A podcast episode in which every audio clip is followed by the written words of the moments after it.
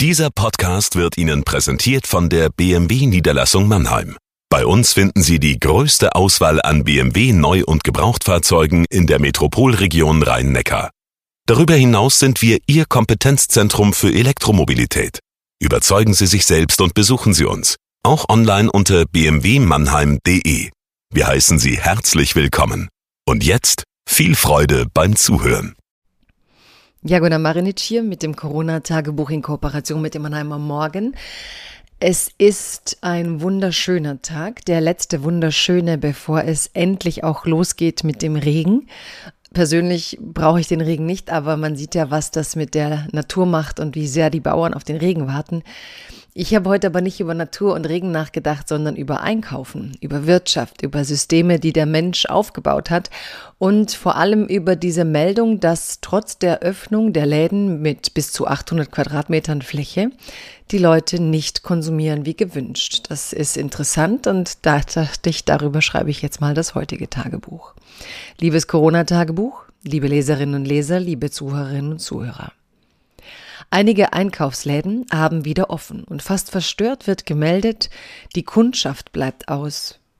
Nichts polarisiert derzeit so wie die Frage nach der Wirtschaft und der Gesundheit im Sinne von, wer hat denn jetzt Vorrang? Als wäre so eine Fragestellung nicht schon Teil des Problems. Die Wirtschaft scheint etwas zu sein, was viele als ein System verstehen, das entkoppelt vom Menschen agiert. Mag sein, die aktuellen Zahlen tragen dazu bei. Die reichsten 1% besitzen mehr als 50% des globalen Vermögens. Amazon-Chef Bezos hat sein Vermögen durch Corona verzickfacht und bittet gleichzeitig um Spenden für seine Mitarbeiter. Was viele meinen, scheint mir gar nicht die Wirtschaft zu sein, sondern jene wenigen, die aus dem Wirtschaften maximalen Profit ziehen. Auch der künftige Allein-SAP-Chef Christian Klein könnte nach dem Abgang seiner Kollegin Jennifer Morgan ihren Teil des Gehalts erhalten. Mickrige 18 Millionen Euro liest man. Dafür, so lässt er wiederum melden, möchte er ein Fünftel seines Gehaltes spenden.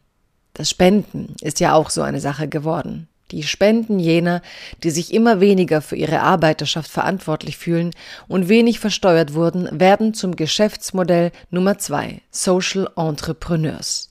Nun gut. Wir verdanken dem Wachstum auch eine Minderung von relativer Armut und Analphabetismus weltweit. So einfach kann man es dem Feindbild Reichtum nicht machen. Die Corona-Krise zeigt, wie Gesellschaften wirtschaften und was wie vergütet wird. Es wird von systemrelevanten Berufen gesprochen, für die aber nur schwer ein Bonus von 1500 Euro freigemacht werden kann. Man rettet Firmen, differenziert aber nicht. Die Dänen beispielsweise retten keine Firmen, die zuvor in Steueroasen geflohen sind. Solidarität funktioniert nicht nach dem Schlechtwetterprinzip. Das alles hätte man bereits nach der Bankenrettung 2008 aushandeln müssen. Hat man aber nicht. Es ging weiter wie immer. Retten sicher. Aber wen? Und wie?